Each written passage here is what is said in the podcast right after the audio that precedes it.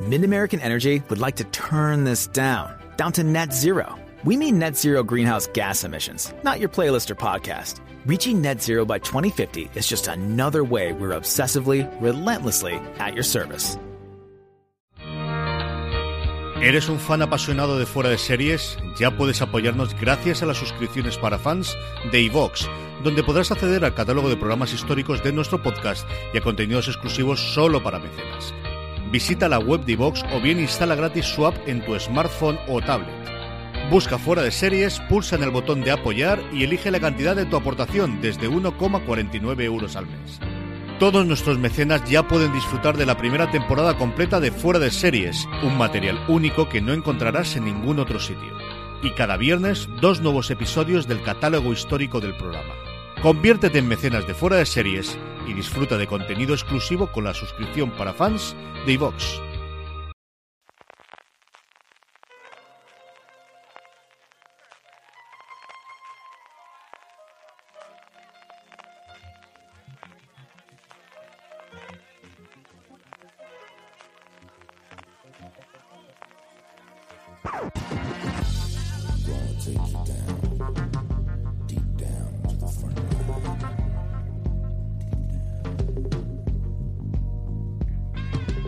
Bienvenidos de nuevo a Streaming, el programa de fuera de series donde cada semana repasamos las novedades y estrenos más importantes de las diferentes plataformas de streaming y canales de pago. Don Francis Arrabal, ¿cómo estamos? Pues con ganas de hablar de las novedades. CJ ya diciembre, ¿eh? Encaramos la recta final. Me encantan estas obviedades en los podcasts. ya estamos en diciembre, ¿eh? ¿eh? Poquitos meses del año, últimos estrenos, aunque casi hasta el 39 de diciembre ¿eh? nos vamos a despedir estrenando series, que ya tenemos el calendario de, de todo lo que viene y nos vamos a despedir, ¿eh? eh viendo series. Tenemos un montón, además con, con el puente, bueno, semipuente que tenemos ahora con el 6 y el 8, es cierto que el 8 cayendo el sábado es otra cosa. Yo estoy muy contento con el cacharro este que estamos grabando. Espero que se grabe bien. la parte Si se escucha mal es culpa de CJ y de Beringer, oyentes de Fuera de Series. si se escucha bien, gracias a ellos. Muy bien, pues vamos para allá. Tendremos como siempre nuestro repaso, como comentaba antes, de todas las noticias, novedades y estrenos de la semana. Tendremos nuestro Power Rankings, eh, las series más vistas por la audiencia de Fuera de Series durante toda la semana a través de esa encuesta que hacemos siempre en foradeseries.com y como siempre os decimos la forma más sencilla de recordarlo es que os unáis al grupo de Telegram, telegram.m barra Fuera de Series, que ya hemos superado ampliamente los 800, ¿eh? Lo tonto estamos había costado la barrera Y en la newsletter también, que estamos ya por encima de los 2000, CJ. Sí, sí, sí, por fin estamos haciendo números redondos para acabar el año. Tendremos las preguntas de los oyentes, que hemos ido acumulando eh, algunas las últimas semanas cuando grabamos en la emisora, que vamos más limitados de tiempo y que yo creo que tenemos tiempo para, para responderlas todas dentro de un orden. Pero antes de todo ello, como siempre tenemos noticias, tenemos un par de noticias, ¿no? Una nuestra y otra de, la televisión española en general. La primera un poquito de, de promoción propia y es que desde hoy, ya lunes 3 de diciembre, si vais a iVox, ahí os podéis hacer fans de fuera de series para todos aquellos que, que nos sigáis y que os gusten nuestros podcasts. ¿Y qué vais a tener? Pues desde 1,49 euros al mes tendréis acceso a ya en este momento a la primera temporada de fuera de series y poquito a poco iremos colgando a razón de dos podcasts a la semana todo el catálogo histórico de fuera de series, histórico de fuera de series. Así que mm, desde hoy está disponible la temporada vigente en todas las plataformas y justo la anterior o sea, la última temporada más la que estamos haciendo en ese momento. Y desde este momento, pues en Evox sí que podéis encontrar todos los podcasts. Que, muchos no, habéis preguntado a lo largo de los meses de, oye, eh, quiero recuperar los podcasts antiguos de fuera de series que no estaban disponibles en ninguna parte. O quiero escuchar los primeros reviews que hicisteis. Yo que sé, ahora, por ejemplo, con el estreno de la tercera temporada de Daredevil o con la segunda de Making a Murder, de los cuales grabamos temporadas. Y no estaban disponibles en ninguna plataforma, pues lo que vamos a hacer es ir subiendo los iBox, eso, dos podcasts a la semana. Además, todos los FDS extra de entrevistas, rueda de prensa, etcétera, los subiremos a iBox también. Y aparte CJ, eh, parece que Don Carlos eh, Jorge Navas y usted, don CJ, eh, os vais a animar, ¿no? A, volver a grabarlo ya. Yo pensaba que quería guardar eso para, para Navidades, estas cosas. Sí. lo Estamos en ello. Tendremos algo, sobre todo. vamos, a... intentarlo, ¿no? Estamos trabajando en ello. Se han, pues han coincidido varias cosas, ¿no? Por un lado, la que comentabas tú de que teníamos el catálogo histórico y por circunstancias de la vida y de, bueno, de, lo que se ha convertido fuera de series en su momento fue Postar FM, ¿no? Y esto a la gente que nos oyen de más recientemente, pues le sonará más a chino, pero los que nos llevan lleva más tiempo oyendo, pues sabe las distintas transiciones que hemos tenido, había hecho que esos programas no estuviesen disponibles y, teníamos siempre la intención, pero al final te falta un incentivo, te falta tirar para adelante.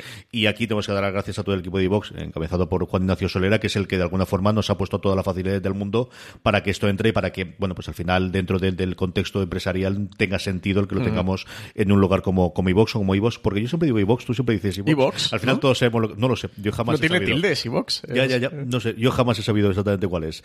Eh, el caso es eh, eso que comentabas tú, el tenerlo disponible en un lugar en el que podamos tener todos los episodios eh, clásicos de, fuera de series, de las 10 temporadas que llevamos, más allá de la que tenemos a día de hoy, y luego que, bueno, pues al final mm, llevábamos mucho tiempo buscando un acicate, Jorge, Don Carlos y yo, para volver a grabar, es cierto que con un formato distinto al que teníamos en su momento y que todo ha cambiado, pero esto también nos ha permitido. Así que, pues como os digo, la conjunción de, había dos o tres cosas que queríamos hacer, como colgar el catálogo histórico y volver a grabar nosotros tres, y este ofrecimiento que nos ha hecho eh, por la parte de Ivox, que, bueno, pues se ha contado todo.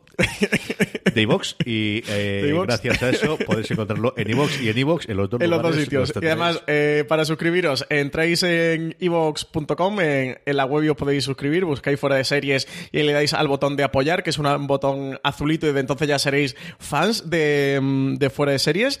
También, eh, si os bajáis eso la... Es alguien que ha entrado, ¿no? Eso, eso es alguien que se ha suscrito ya. Esto es, nos están llegando ya las suscripciones, CJ, así que esto es un no parar. también os podéis bajar la app en cualquier dispositivo móvil de cualquier plataforma. Creo que en tablet también, ¿no? También te puedes bajar en, todas partes del mundo podéis bajar la aplicación de iVoox y eso desde solo 1,49. ¿eh? Como comentamos, catálogo histórico de Forest Series. Ya tenéis la primera temporada disponible. Eh, poquito a poco iremos eso, a razón de dos podcasts a la semana subiendo todo el catálogo histórico hasta ponernos al día y además podréis disfrutar pues, de esos FDS extra y, de esos nuevos programas de CJ y Don Carlos que más o menos a partir de enero, ¿no? Eso sí que podemos decir a partir de enero em, empezarán a, publicar. Ya, le apretaré yo y le haré cargo de conciencia a los tres para que, para que graben y vuelvan.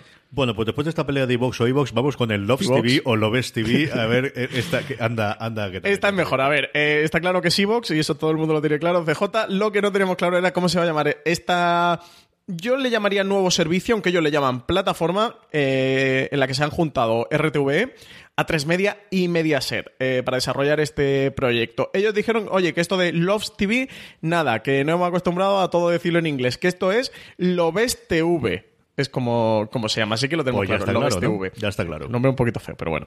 Eh, em, en torno a este LOBSTV, que, que lo comentamos la semana pasada, dijimos qué es lo que esperábamos que fuera por las informaciones que ya habían ido saliendo ya ha sido la, rueda de prensa, fue esta semana pasada como ya adelantamos en el último programa. Y básicamente CJ, eh, todo lo que han comentado fue lo que nosotros comentamos en el anterior programa, así que nada, contrastar, en vez de hacer fe de ratas, contrastar la información que ya dimos la semana pasada. Y no mucho más que añadir, que ya está disponible en el botón azul de vuestro mando de la tele. Dicen que por tener un baremo prácticamente todas las televisiones eh, del 2016 en adelante podrían incluir esta función, que es una tecnología que llevan aplicada las televisiones dentro en su sistema que se llama HBB TV 1.5, en la versión 1.5. Y, nada, pues ah, os invitamos a darle al mandito a vuestro botón Dale azul. al botón azul. En general es televisiones de los últimos dos o tres años que tengan conexión a TDT, que estén conectadas, es decir, a mí Y conectadas a Internet. Y conectadas a Internet. Esas son las dos cosas fundamentales. Esto, como tú le llamarías, CJ, es un teletexto glorificado. Sí, sí, totalmente. es cierto que, por ejemplo, la funcionalidad de lo de las siete días me parece una muy buena funcionalidad. eso está genial. o de volver a ver un, lo, que estén echando una serie, un programa, el telediario en ese momento, que de repente llegas 15 minutos tarde, pues puedes darle al botón para que empiece desde el principio. Lo típico de Francis de que al final se pone a trabajar y se pierde al principio de OT, que él no puede sobrevivir sin verse, pues puede tirar lo para atrás lo ¿eh? Claro, lo estoy sufriendo esta última semana. Así que. Así que nada, gracias a Loves TV, que no a Loves TV, eh, podemos ya disfrutar de estas funciones en nuestros televisores. Vamos con Amazon Prime Video y empezamos el repaso, Francis. Pues empezamos con The Marvelous Miss Maisel, CJ, que por fin se estrena la segunda temporada, 5 de diciembre. Eh, la sinopsis de esta segunda temporada dicen que tras el triunfo de Mitch en Gaslight, las consecuencias de su ataque a Sophie Lennon se dejan sentir, haciendo que su ascenso en el mundo de la comedia sea más desafiante que nunca.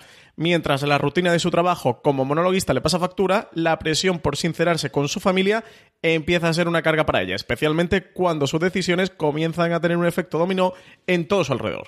Un Marvelous Mrs. Maisel que va a tener una presentación, no recuerdo si mundial o al menos europea en Roma, tendremos allí Milán. a la gente... ¿Está, era en Milán? Es en Milán, en este es en Milán. Se nos va Alberto allí a, Milano. También tenemos a Álvaro Nieva por allí. Que, eso es decir, que tendremos cobertura y hablaremos sobre el tema y a ver si. Tendremos alguna cosita, ¿no? Por ahí, que Alberto nos ha prometido. Y sobre todo a ver si se salva de la quema de las segundas temporadas de las series que tienen mucho éxito en la primera, ¿no? Y hablo de del cuento de la criada y de un montón más que estamos viendo y después del exitazo, especialmente ahora con los semis en el último, ya que lo tuvo con, con los Globos de Oro, pero especialmente con los semis, a ver qué tal funciona. Es una época extraña para estrenar, más allá de, bueno, tiene los Globos de Oro al lado y creo que entraría, esa es la que no recuerdo yo cómo estaría la cosa. El año pasado entró. Se estrenó por esta fecha y sí, entró. Yo creo que fue un poquito antes, quizás, pero a lo mejor sí, pero sería por ahí. Diciembre. A ver, como os digo, que, que si realmente rompe esta maldición sí, de. entró The Crown en los Globos de Oro el año pasado y se estrenó también en diciembre, o sea que sí. A ver si rompe con la maldición de, de segundas temporadas de, de, las series que han tenido éxito, al menos en premios en la, en la temporada anterior. Por otro lado, tenemos un estreno del que comentamos en su momento, por el acuerdo que había curioso entre A3 Media Studios y, y Amazon para estrenar este, Pequeñas Coincidencias, que ya llega a su estreno, es el próximo 7 de diciembre. Amazon Prime Presenta Pequeñas pequeñas coincidencias, la última producción de A3 Media Studios que estará disponible en exclusiva en Prime Video el 7 de diciembre en España, en Estados Unidos y en Latinoamérica. Los miembros de Prime Video podrán disfrutar de los 8 episodios de 50 minutos cada uno también desde esa fecha. Se trata de la primera serie española producida por Amazon Prime Video, que la estrenará y emitirá en primicia, y después llegará en abierto de la mano de A3 Media Televisión. Dicen que Pequeñas Coincidencias está dirigida por Javier Veiga y que es una comedia romántica que cuenta la historia de Javi, protagonizada por Javier Vega, y Marta, que es Marta Azas, eh, en el que Marta, una mujer de 37 años que ha estado en una relación estable con el mismo novio los últimos 5 años y acaba de abrir una boutique de vestidos de novia. Dicen que Javi, de 40 años, es un exitoso crítico gastronómico que realmente disfruta de su vida como soltero y que está entregado en cuerpo y alma a su hedonismo. Dice que esto es así hasta el punto de verse obligado a embaucar a un viejo amigo, haciendo que su vida sea algo menos cómoda de lo que solía ser. Realmente ellos no tienen nada en común, pero sin conocerse, en el fondo los dos quieren lo mismo, ser padres. Este es el primer paso para acercarse entre ellos. Y como os comentábamos, sí, ha sido la última producción de A3 Media Studio, pero la primera que se estrena, si no estoy equivocado, desde que se ha montado como tal el estudio de Antena 3, que yo creo va a marcar un poquito, desde luego, la ficción española de, del 2019, con, con, más estrenos que tiene que hemos ido comentando. Por último, sabemos que Amazon Prime Video ha puesto todo, más que la carne, el dinero en el asador de eh, adaptaciones de grandes sagas y de grandes, eh, especialmente del género fantástico y del género de ciencia ficción, pero tenemos un proyecto con un montón de gente implicada, con un montón de gente conocida delante de la pantalla, como es, bueno, hay un montón, no lo comentará todo Francis, pero sobre todo los dos primeros nombres para esta comedia de media horita, Anne Hathaway, a la que yo creo que está maravillosa, es lo más salvable de, de este Ocean 6 que hemos visto últimamente. Eso lo único salvable. Sencillamente maravilloso. Tina Fey, que os voy a contar, se van a meter en Modern Love. Este Modern Love seguirá la vida de los diferentes protagonistas y explorará el amor de diferentes maneras, dicen desde el sexual al platónico, pasando por el familiar y el amor propio. Dice que el creador anunció que nos encontraríamos con una dramedia tirando más al lado cómico, muy fiel al tono de la columna semanal y el podcast de The New York Times, que es de donde se adapta esta serie Modern Love. Ha declarado el showrunner John Carney que es como si me despertara en una tienda de golosinas. Hemos logrado reunir al reparto de ensueño con mis actores favoritos, haciendo referencia, como ya adelantabas tú, CJ, Ken Hathaway, Tina Fey y Dev Patel eh, estarán dentro del reparto, pero esos son solo algunos de sus protagonistas. Se le va a añadir también John Slattery, Brandon Victor Dixon, Catherine Kenner, Julia Garner, bueno, y un largo etcétera. Tiene hasta Amy Rossum como directora, a la que muchos conocerán por Shameless. La serie va a costar de 8 episodios de media hora de duración y por el momento se desconoce totalmente la fecha en la que llegará a nuestras pantallas. Una combinación pues del tipo de series que hacía Amazon antes del cambio de guardia junto con las caras conocidas o al menos esos reclamos que estamos buscando con las nuevas series de Amazon. ¿no? Yo le tengo muchas ganas y lo que te digo, eh, una cosa de, de, comedia que esté en Hathaway de verdad después de verlo en Ocean's 8, cualquier cosa, antes también, pero, pero cualquier cosa y más con el elenco que ha comentado Francis. Vamos con Filmin, tenemos un estreno de Filmin de Restaurant, se estrena el 4 de diciembre. Llega la primera temporada de The Restaurant, considerada la mayor producción en la historia de, una, de la televisión sueca. Dicen que se trata de un ambicioso drama que relata las vivencias de los miembros de la familia Low Wonder y del personal que trabaja en el restaurante que regentan. El prestigioso nombre que no pienso decir, lo buscáis, os vais a filming y lo buscáis porque es divertidísimo este nombre. Tiene eh, un bueno, tiene un montón de signos ortográficos que, que, no existen ni en castellano, pero ni a, ni a 3.000 kilómetros cerca de España. Dicen que a lo largo de los 25 años que alcanza la, las tres temporadas de la serie, seremos testigos también de cómo se construyó el admirado estado del bienestar sueco, desde el fin de la Segunda Guerra Mundial hasta principio de los años 70. La serie ha sido comparada como, eh, como la Downton Abbey sueca. Mira, esa parte me, me, parece más curiosa. Sí es cierto que, el, surgir no se meterá en la parte de los Palmer y el final del. Yo tengo muchas ganas, ¿eh? Yo tengo muchas ganas. ¿eh? Me parece muy interesante este análisis del fin de la Segunda Guerra Mundial y, la implicación que tuvo dentro del, país nórdico eh, con llegar a eso hasta principios de los, de los 70 y, toda la construcción del, del Estado del Bienestar que además desde España siempre miramos con esos ojos de cordero degollado. Vamos con HBO España. HBO España tiene esta semana hasta tres estrenos, mm, algunos francamente interesantes, Francis. Sí, llega la tercera temporada de Berlin Station el 3 de diciembre. El 5 de diciembre, primera temporada de Crime Time. Es una serie de cuatro episodios de una hora de duración en el que veremos cómo el policía Manaus hará convertido en Tony pasa de las grandes alturas a presentar un show televisivo en el que analizará diferentes escenas del crimen. Todo por la audiencia, o mejor dicho, hacer lo que sea necesario para no perder la audiencia, hasta organizar los crímenes que posteriormente analizará en su programa. Ahí está, CJ. High concept. También tenemos Into the Dark, que llega el 8 de, diciembre. Es una producción de Blumhouse, que a muchos sonará por, aparte de que hicimos un gran angular en fuera de series, porque es una de las grandes productoras eh, cinematográficas del cine de terror de los últimos años. Suyas son producciones como Paranormal Activity, La Purga o Insidious. Es decir, son los auténticos reyes del terror en el cine actual. Con esta serie eh, traen una especie de serie-evento de terror en el que nos van a contar 12 historias diferentes en 12 episodios. Es una serie antológica, ¿de acuerdo?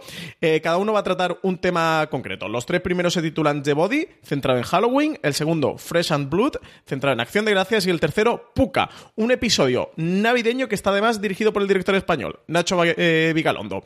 La serie, como os comentaba, se estrena el 8 de diciembre en HBO con los tres primeros episodios y los siguientes llegarán al ritmo de uno al mes, que es como se está emitiendo en Hulu, que es su canal original en Estados Unidos. Efectivamente, era una. Bueno, nosotros lo habíamos comentado que teníamos curiosidad porque no se sabía quién la iba a traer aquí y nos extrañaba muchísimo que nadie la trajese a España. Como a Francis, el, el tono, la idea es cada uno de los meses coincidir con una de las festividades y entonces hacer el episodio alrededor de, las festividades. Y bueno, pues HBO se va a poner al, corriente, como decía Francis, en diciembre están dando los dos que ya se han emitido en Estados Unidos.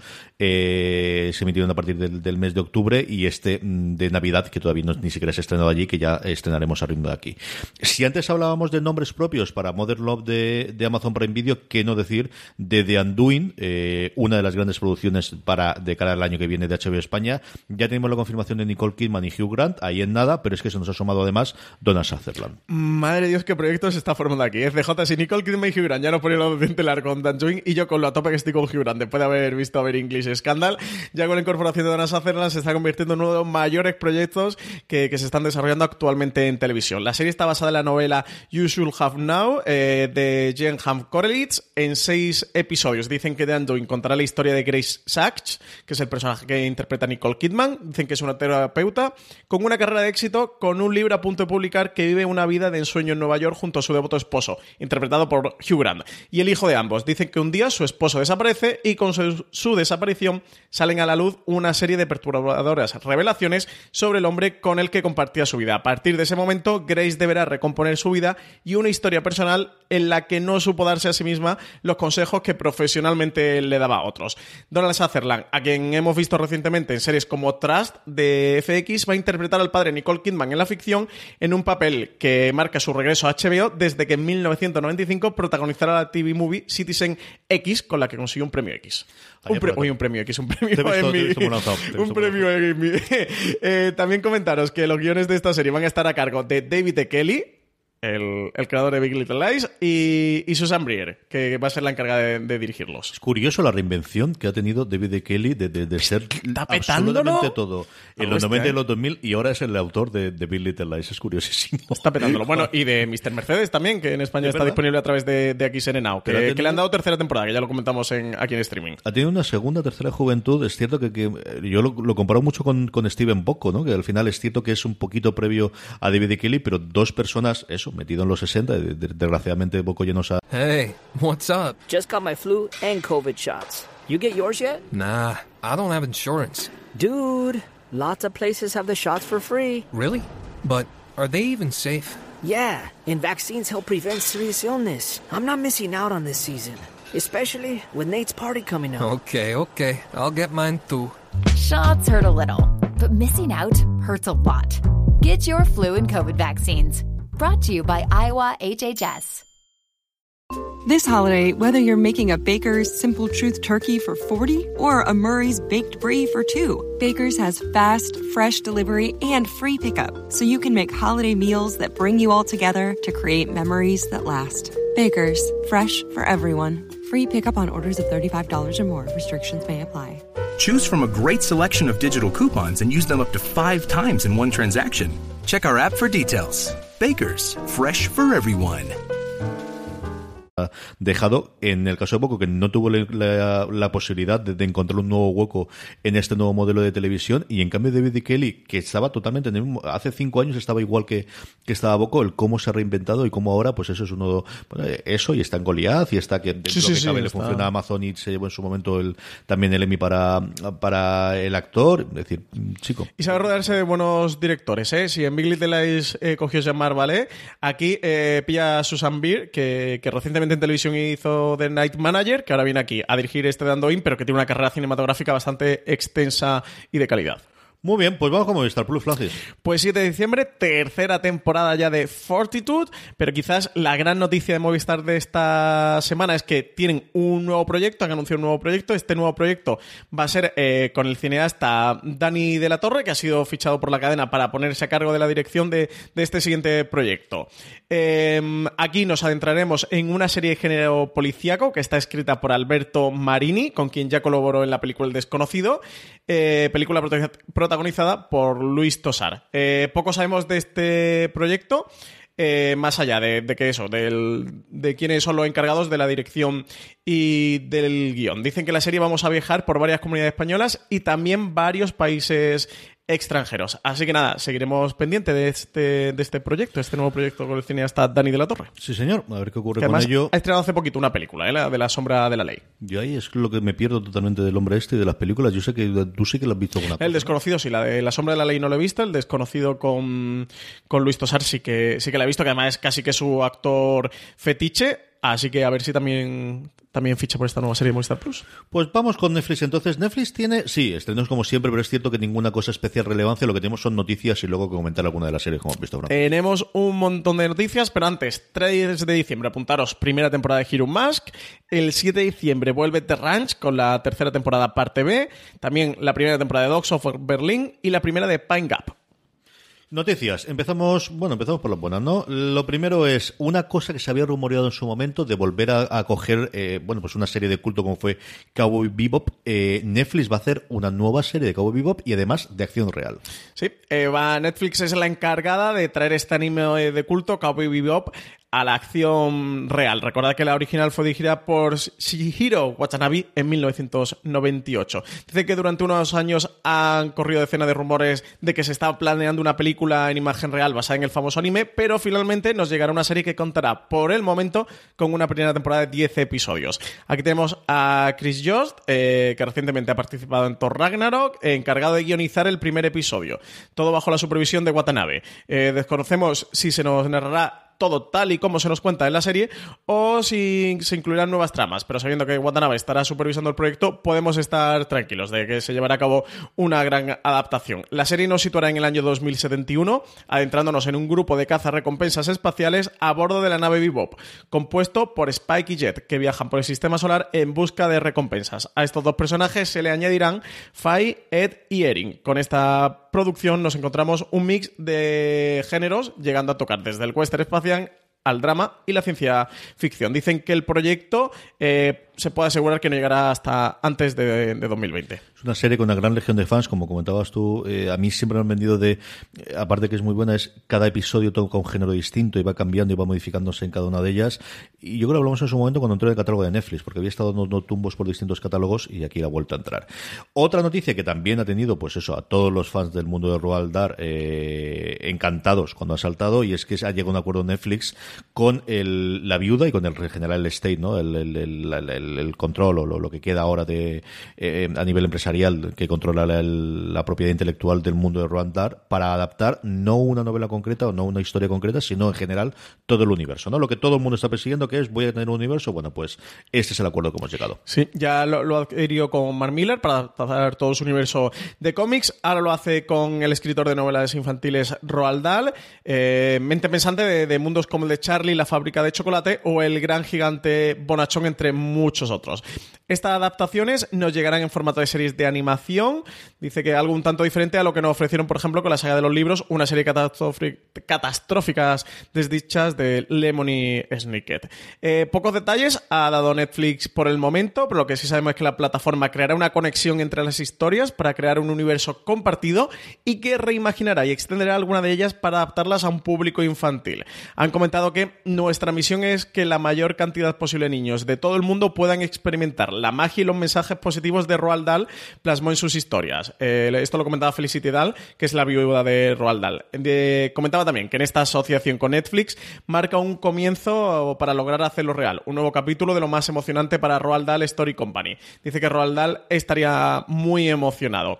En cuanto a las obras incluidas en el acuerdo firmado entre Netflix y la Roald Dahl Story Company están Charlie la fábrica de chocolate, Matilda, El gran gigante bonachón, Los cretinos, Charlie y el gran ascensor de cristal, La maravillosa medicina de Jorge, eh, Boy, relatos de infancia, Volando solo, El cocodrilo enorme, La jirafa, El pelícano el mono, bueno, y otro mucho más que en total 16 obras eh, de, de Roald Dahl. Por el momento no hay fechas de estreno, aunque sí que sabemos que la producción de las primeras va a arrancar en 2019. Y sin importantes son estas dos noticias, especialmente como os decía para los fans que los hay de las de, las dos, tanto de Cabo Vivo como del universo de Roald Dahl. Yo creo que más importante es a nivel de industria eh, la confirmación o la noticia que saltaba esta semana de la primera producción paneuropea, podríamos decir, llamada Criminal, que además va a rodarse íntegramente en Madrid. Francis. Sí, qué cosa más curiosa este proyecto. ¿eh? Eh, Netflix ha encargado una producción original de género policiaco que es desde su concepto ya ofrece una novedad interesante en relación con el formato procedimental. La acción de criminal se va a desarrollar íntegramente dentro de la sala de interrogatorio de comisarías de cuatro países europeos, Francia, España, Alemania y el Reino Unido. Dicen que criminal se va a centrar en el conflicto psicológico y las dinámicas de poder entre el policía y el sospechoso de cada caso. La primera temporada va a contar con tres episodios de 45 minutos, ambientados en cada uno de los cuatro países mencionados, y serán escritos, dirigidos y protagonizados por profesionales de cada país y rodados en sus respectivos idiomas. Eh, George Kay y Infield Smith eh, son los co-creadores y showrunners de esta nueva serie. Serán también los encargados de escribir y dirigir los episodios ambientados en el Reino Unido. Mariano Barroso, director que recientemente hemos visto con la serie El Día de Mañana Movistar Plus, va a dirigir los episodios españoles que va a escribir Alejandro Hernández, eh, guionista de películas como El Autor o El Día de Mañana. Y, también Manuel Martín Cuenca, eh, el director de, de Caníbal. Dicen que el equipo francés está liderado por Frédéric Mernot, director de los tres episodios que transcurren en Francia, y cuyo guiones va a escribir junto a Antonín Martín Hilbert. Eh, bueno, luego tenemos toda la serie de mmm, proyectos que ha anunciado el, el, crew eh, completo de, de, esta serie. Dicen que los 12 episodios de Criminales se van a rodar en la sede de producción propia de Netflix en la ciudad de la tele en Madrid. Y aquí muy curioso, ¿eh? que Manuel Martín Cuenca, un cineasta español con larga trayectoria, se va a encargar de dirigir, bueno, de, de, dirigir, de guionizar los episodios que, que, va a dirigir Mariano Barroso. A mí más curioso todavía la parte de Mariano Barroso, porque sí, es el director del día de mañana, pero también es el director de la Academia de Cine. Una Academia de Cine que poco a poco ha, estado, ha empezado a hacer aperturas con el mundo de la tele, con esta bueno conferencia, charla multitudinaria que hicieron hace un par de semanitas. Uh -huh. Chico, no lo sé, no lo sé cómo van a estar las cosas ahí. Esos rumores que apuntan a que los Goya podría tener alguna cosa para series.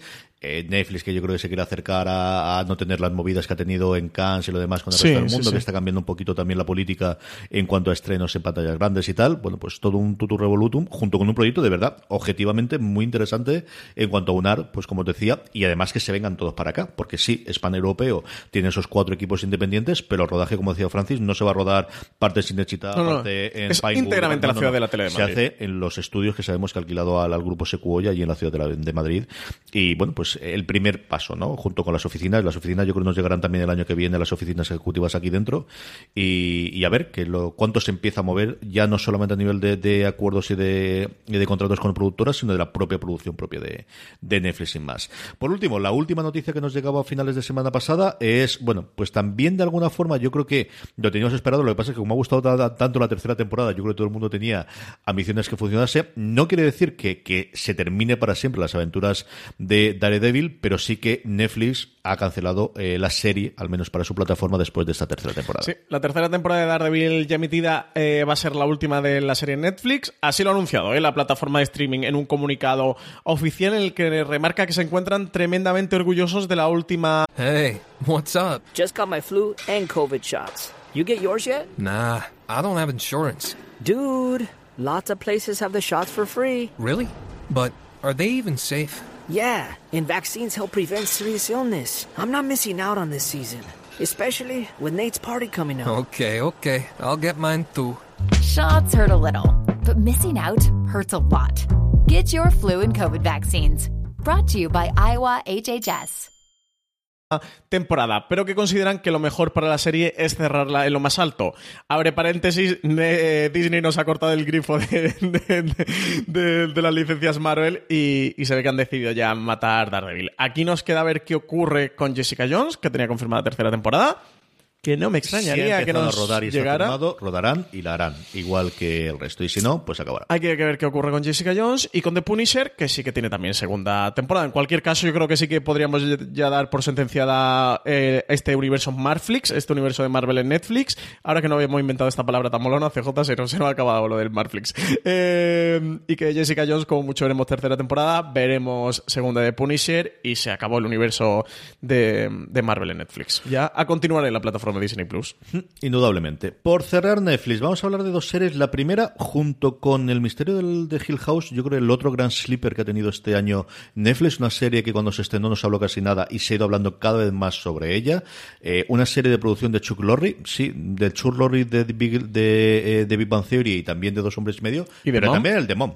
O sea que al final muchos de los comentarios es, pero ¿cómo nos puede traer este hombre? Hombre, porque hace muchas cosas. Sí, sí. hace, él no es lo único que produce y Mom ya es una serie que contaba o que tocaba mucho de la parte dramática, que quizás es de las grandes aportaciones de esta serie de dos cascarrabias, de dos eh, personas mayores, uno de ellos Michael Douglas, que es que ya está muy mayor, llamada Sí que está El- mayor, ¿eh? Es que tiene 73 o 74 años, ¿eh? Lo miré en, en internet eh, viendo el episodio. Francis, ¿qué te ha parecido el método Kominsky? Pues narra como tú comentabas. Bueno, eh, tenemos el personaje de Michael Douglas, que es este Sandy Kominsky, que es un, actor veterano de Hollywood que tiene una, una academia, una escuela para, para nuevos actores, eh, junto a su amigo que, que lo interpreta Alan Arkin. Y bueno, he visto solo el primer episodio, son un poco las vivencias de, de estos dos señores ya en la senectud total. Y me ha gustado mucho CJ, tiene la serie mucha alma, me, me ha sorprendido, de verdad, porque es divertida y, y es simpática. Bueno, está Chuck Lorre, es evidente, pero cuando te quiere meter el dedo ahí en el corazón, te, te, te- pega fuerte. ¿eh? Sobre todo, bueno, al final del último episodio ocurre un- una circunstancia con una amiga de- del personaje de, de Kominsky, que, que es de esto que sabe tocarte la patata. Creo que es una serie sensible, una comedia dramedia así sensible para que le apetezca acercarse a algo de este género. Yo creo que me la voy a ver, ¿eh? así para, para comer al mediodía o para cenar por las noches y tal. Son episodios de, de media horita, entre 25 y 30 minutos. Son solo 8 episodios, en la primera temporada, así que se ve muy fácil. Yo creo que lo voy a ver. Y ver a Michael Douglas, joder, que bien, que bien lo hace este hombre, que ya se nos ha olvidado porque últimamente lo vemos poco, pero que, que lo hace. Y Alan Arkin también, también está muy bien. Creo que es una cosa así muy simpática. Muy es un Grace and Frankie versión masculina, así que quien disfruta de esa serie creo que también le puede gustar el método Kominsky. Sí, las comparaciones evidentemente va a ser con Grayson Frankie eh, inmediatamente. Yo he visto también el primero y me encantó. Y es, como os digo, la serie de la que ahora todo el mundo se está enganchando y está viendo, está evaluando para bien de ella. Miráis cualquiera, bueno, de las páginas web, los blogs y los comentarios de, del, especialmente de España, pero también de Estados Unidos, ¿eh? en general, de- del último dos, tres semanas, es todo el mundo subiéndose al carro y hablando bien de la serie. Por último, Francis quería comentar, porque el otro día descubrí esta serie y se ha divertido mucho con ella. Me lo así pasado que, genial, me lo anda, pasado genial. Háblame de Norsemen. Bueno, lo primero darle las gracias a Juan Galonce porque en el, en el último top que grabamos de mejores series históricas ambientadas en la media edad moderna, que, que lo podéis escuchar, que está en la cadena de podcast de Fuera de Series, eh, Juan eh, habló de una que se llama Norsemen, que es, que es una, que era, que era una comedia noruega sobre un grupo de, de vikingos. Yo ya había oído hablar eh, de la serie alguna vez. Me habían hablado bastante bien de que era como una cosa así muy graciosa, muy simpática. El Juan metela en su top y dije, oye, ahora me estaba quedando. eh, Big Bang la lleva al día, The Good Place con el parón y también la lleva al día. Y sabes que no veo muchas comedias y me hacía falta algo así para, para comer. Ya me había visto el primer método Kominsky, me apetecía seguir viendo series. Y digo, oye, voy a acercar a este Norseman que ha recomendado Juan, que tiene solo dos temporadas de seis episodios cada una, dura media horita. Mira, puede ser perfecta para comer. Ostras, qué bien me lo he pasado, qué divertido. Solo he visto el primero, ¿eh? Pero qué episodio CJ tan, tan divertido. Quiero que te la veas, a ver qué te parece. Es una simbiosis perfecta, pero absolutamente perfecta, entre el Monty Python más de la vida de Brian, eh, los caballeros de la mesa cuadrada. De hecho, en el primer episodio hay dos escenas que son de la vida de Brian, pero vaya, es un secuestro artístico lo que le han hecho a la película. Pues una simbiosis entre ese Monty Python y Asterix. Es muy ese rollito de Asterix de el poblado con personajes arquetípicos en el que cada uno cumple un papel, que son muy estereotipados y todo muy cachondo, haciendo mucho humor eh, en paralelismo de mm, lo estamos haciendo de la época actual con, con las barbaridades ¿no? y los barbarismos de, de, esa época. La serie se ambienta a finales del 700, al final del, del siglo VIII.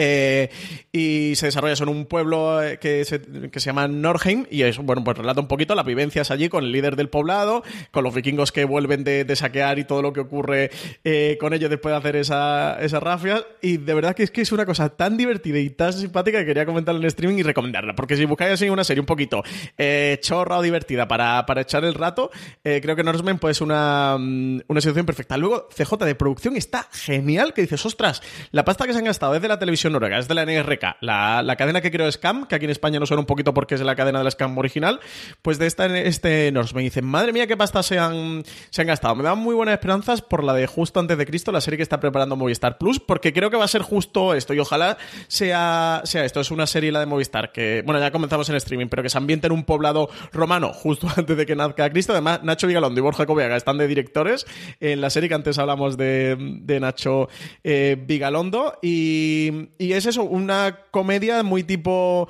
muy tipo Monty Python con todas las burradas que os podéis imaginar, con situaciones extravagantes y surrealistas a más eh, no poder. Y como curiosidad es que eh, para televisión noruega la rodaron en noruego y luego la serie la volvieron a rodar con todas las escenas en, en inglés. Lo que vemos en Netflix es la versión internacional que está en inglés. Además no está en castellano, ¿eh? eh si queréis verla tiene que ser en inglés, con subtítulos en inglés o en castellano o en noruego también si queréis practicar el noruego, que también lo hará.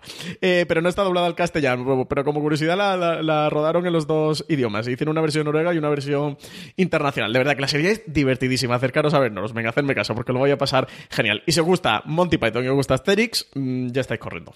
Hay que ver qué apañados son estos noruegos, de verdad. Te sí, te hacen... Idioma, no tienen problema ninguno. Sí, te, sí, te hacen... Suele ser cuatro gatos. Pa un roti pon descosillo, ¿eh?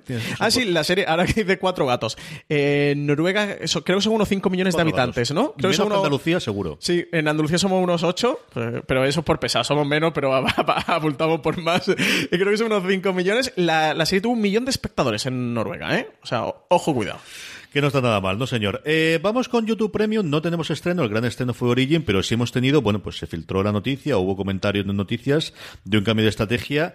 Es cierto que los titulares matan mucho parte. Vamos a comentar lo que se sabe o lo que se rumorea que se sabe y a ver por dónde va esta tendencia del cambio de estrategia de YouTube con su YouTube Premium, Francis. Eh, cuéntanos tú, ¿no? Que yo sé que a ti estas cosas te gusta comentarlas. El gran titular de, de es que van a cambiar las series y que van a pasar a ser gratuitas. El siguiente análisis, porque es cierto que yo leí la noticia original que aparecía en Hollywood Reporter y era muy parece que es posible que sí, que, entonces hagamos que por aquí es quieren ampliar la base de usuarios, se han dado cuenta que al final sus usuarios fundamentalmente son, bueno, pues que lo que quieren es ampliar la posibilidad. Hasta ahora la forma que tradicionalmente tenía YouTube de estrenar era dos, tres episodios en abierto, ocurría con Cobra Kai, ocurría con Origin y luego el resto para aquellos que pagan premium que era uno de los grandes atractivos que tenía pagar premium, junto con para mí, para mí personalmente saltarte los anuncios. Yo me puedo, puedo pagar por saltarme anuncios, pues la ventaja de tener 40 años y que al final te falte más tiempo y que tengas más dinero, Francis. Yo ya ha llegado un momento en el que superaba y me ocurrió con Julio en Estados Unidos que es bastante más caro sin anuncios aquí, pero al final acabas pagando, ¿no? Luego hace que no te enteres de cosas de estas, de cosas del, del, del artículo de, Alberto del viernes, que no sé de qué leche me estaba hablando, del anuncio del licor este, porque te juro Ay, que esto yo, yo es que me enseñó María Santoja claro. entre lágrimas lo del Rua Vieja. Oye, artículo de Alberto Rey, el eh, oyentes de fuera de serie, tenéis que leerlo. Se llama. Eh, eh, ¿Cómo es el Scam me pilla mayor. Scam me pilla Pero no mayor. viejo. Pero no viejo. Y, y habla sobre Scam y sobre el anuncio de Rua Vieja. De verdad, es divertidísimo el artículo. Y tiene un- una frasaza. eh, no sé si decirlo o no por no destripar el artículo. ¿La digo o no la digo? Bueno, hay una frase que dice literal: dice, dan ganas de gritar que lo que aparece en el anuncio son actores. Y que lo que venden es, aparte de alcohol, una Hollywood ranci viejuna. Rua Viejuna. Me parece sensacional. El, el rancio viejuna, Rua Viejuna. De verdad, cercano por el artículo de Scam me pilla mayor porque es de lo más divertido que, que vais a leer eh, de televisión esta semana. Es que el señor sabe escribir un poco. Rua Viejuna. Sin vergüenza. Al final, al final va, va- va a parecer que sabe Bueno, escribir bien y todo. sí. Nos vamos a quedar sin licor de Rua Vieja este año gratis en fuera de series. Se va a romper. This holiday, whether you're making a Baker's Simple Truth turkey for 40 or a Murray's Baked Brie for 2, Baker's has fast, fresh delivery and free pickup, so you can make holiday meals that bring you all together to create memories that last. Baker's, fresh for everyone. Free pickup on orders of $35 or more. Restrictions may apply. Choose from a great selection of digital coupons and use them up to five times in one transaction. Check our app for details. Baker's, fresh for everyone. Whether it's Baker's Simple Truth Turkey or mac and cheese with Murray's English Cheddar or pie made with fresh Cosmic Crisp apples, there are many dishes we look forward to sharing during the holidays. And Baker's has all the fresh ingredients you need to turn today's holidays into tomorrow's memories. Baker's, fresh for everyone. Choose from a great selection of digital coupons and use them up to five times in one transaction. Check our app for details. Baker's, fresh for everyone. Esa gran tradición que tenía Rua Vieja con la redacción de fuera de series, pero bueno. ¿Qué le vamos a hacer? Ya invitar En a Alberto a una ronda. eh, sobre YouTube, lo que os comentaba, la otra gran noticia era que no sabían... es que está loco. Rua Viejuna, nada, perdona. Me está descojonando. Con YouTube, acabamos rápidamente, porque como os digo, al final no hay mucho más noticia. La parte que a mí me parece más interesante es, ¿y ahora qué? Por un lado es, aparte de que las pongamos en abierto, esto quiere decir que vamos a reducir las producciones, porque YouTube ha cambiado como tres o cuatro veces. Originalmente su idea era, vamos a hacer series con nuestras estrellas, había una con PewDiePie y cosas similares. Luego no, vamos a hacer producciones al estilo Hollywood para atraer otro tipo de gente que tenga aquí en medio. Y lo que anunciaba desde luego el, el este de Hollywood Reporter es, todavía no sabemos cómo vamos a hacerlo. A lo mejor lo que hacemos es que se vaya, la gente que en abierto será un episodio por semana y la gente de Premium puede tener toda la temporada por completo, que es un modelo curioso que hay- no hay muchas plataformas que puedan hacerlo, porque al final o son abierto o son de pago, pero esta dualidad la tiene específico YouTube, no tiene mucho más. Es una posibilidad y sobre todo, bueno, la gran duda era si tiraba para atrás, ¿no? Si era la primera, pues como ocurrió con, con alguna cadena pequeñita en Estados Unidos, me ha ido olvidando el nombre ahora, pero la que hacía Manhattan y la que hacía y hacía Railway, que no recuerdo cómo se llamaba, y VGN, una cosa por el estilo, no. que hizo esas dos series y luego se retiró. Desde entonces no habíamos tenido a nadie que de repente replegase vela en cuanto a la producción propia. Si eso lo hacer YouTube. Si de repente ahora que se han gastado la pasta haciendo pues 10, 12 producciones más las que tienen en, en camino, de repente hacía. Que eso es lo último que contaba el anuncio y que a mí, más allá de que sean gratuitas, que entiendo que para la, la- la gran mayoría sea un punto importante y te permitan hablar de ellas de una forma más general y que llegue más gente, pero sí el hecho de que retrajesen el- la producción propia.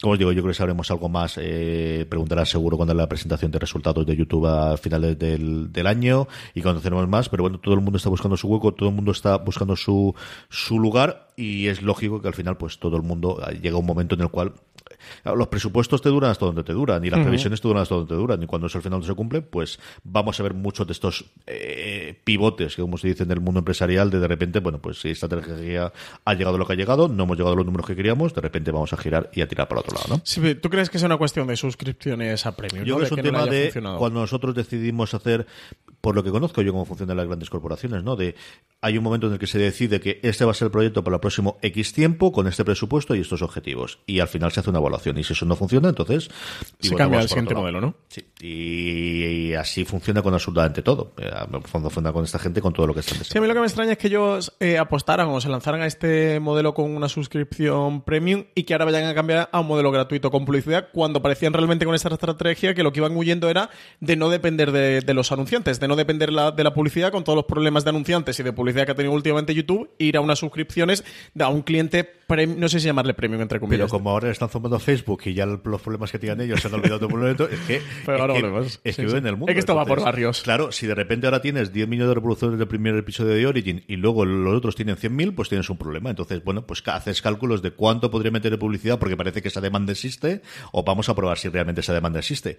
A ver qué ocurre con Premium. Como digo, yo es un servicio que simplemente por saltar de los anuncios de YouTube yo utilizo. Eso y la descargas, ¿eh? que parece una tontería, pero al final... Sí, está genial. Y mira que sí, que tenemos la conectividad y lo que tú quieras, pero al final, mm, mira, el, el- el hecho de que sea cómodo, de que no tengas que estar si internet te va mejor, te va peor. Nosotros que además hacemos mucho viaje en tren a lo largo del, del mes y lo demás, eh, es muy cómodo, de verdad, la, la- la parte de las descargas. Al final lo tonto, lo tonto es bastante, bastante eh, apañado. Bueno, vamos eh, adelante con el programa. Seguimos con las cadenas de cable. Tenemos tres estrenos. ¿Y qué tres estrenos, Francis? Tres estrenazos. 3 de diciembre llega Paramount Network la serie Guaco. Eh, la serie va a estrenar a las 10 y cuarto en doble episodio. Llega en exclusiva a España esta producción de, de Paramount Network. La miniserie está basada en hechos reales. Narra durante seis episodios las diferentes perspectivas de sus protagonistas en el enfrentamiento de 51 días entre el FBI, la ATF, que es la Agencia Federal de los Estados Unidos de Alcohol, Tabaco, Armas de Fuego y Explosivos. Lo especifico porque yo no había escuchado nunca lo de la ATF. Yo me había, llegado- me había quedado en la DEA, en el FBI y en la CIA. ya la ATF ya no había llegado.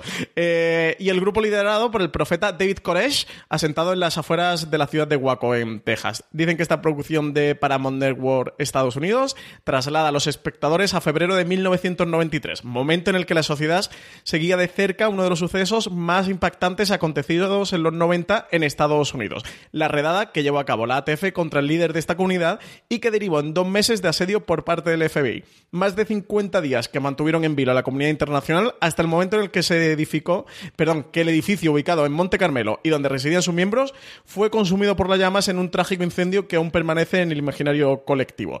Dicen que eh, han utilizado obras de, de referencia que han servido para, dar luz a esta nueva historia de la trágica masacre homónima desde puntos de vista contrarios. Dicen que a través del agente del FBI, Gary Noesner, y a través de una de las víctimas de la matanza, a partir de la, de la figura de su líder y profeta, David eh, Koresh. Adapta también el libro de, de Tíbodo, que, que fue uno de los supervivientes dentro de los davidianos. Eh, la serie además cuenta como protagonistas con Michael Shannon, como Gary Nesner y Taylor Kitsch, que interpreta a este líder del, del culto de los davidianos, David Koresh. Además tenemos a John Leguizamo como uno de los agentes de la ATF, o a Melissa, bueno, ahí está, nuestra Supergirl, que también está en la serie interpretando a la mujer de, de David Koresh. Y como a 40 personas más conocidas. El elenco es El elenco es espectacular. O sea, de lo mejor que he visto, no este año, en cualquier serie de televisión.